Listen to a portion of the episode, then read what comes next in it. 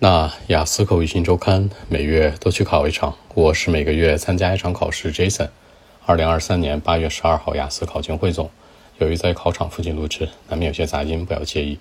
首先，今天的听力，听力今天回归传统，四个部分呢非常的中规中矩。第一和第四部分各自填空，第二、第三部分当中呢选择为主，而且今天第二部分这个地图题又又又出现了。首先听力呢，第一部分讲的是旅行相关，是个填空。第二部分是志愿者相关，是选择加地图，注意地图题。那基本上它每隔两场就会出一次。第三个部分呢是运动鞋的一个课题相关，还是一个正常的一种 discussion，然后是多选加上匹配。第四个部分呢是 Italian musician，就是意大利的这个音乐家，是个填空。整体来说呢难度系数居中偏上一丢丢。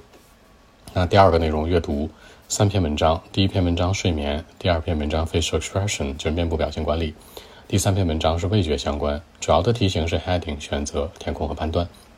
今天第三篇文章超级难，很多人是花了很多时间，但是也不一定能给它做对，就是这个部分要注意。其实三篇文章跟生活的关联度还蛮 OK 的，就是睡眠啊，facial expression 呢，每天都会有，对吧？面部做表情、睡眠什么的，味觉其实也是生活的一部分，但是这三个文章都挺抽象的。那第三个内容写作。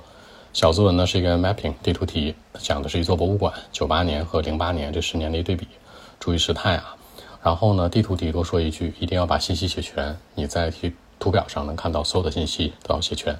那大作文，大作文是一个犯罪类的，原题这样说的，是 young people who commit crimes。那这种犯罪的年轻人 should be punished，应该被惩罚 in the same way as adult，跟成年人一样。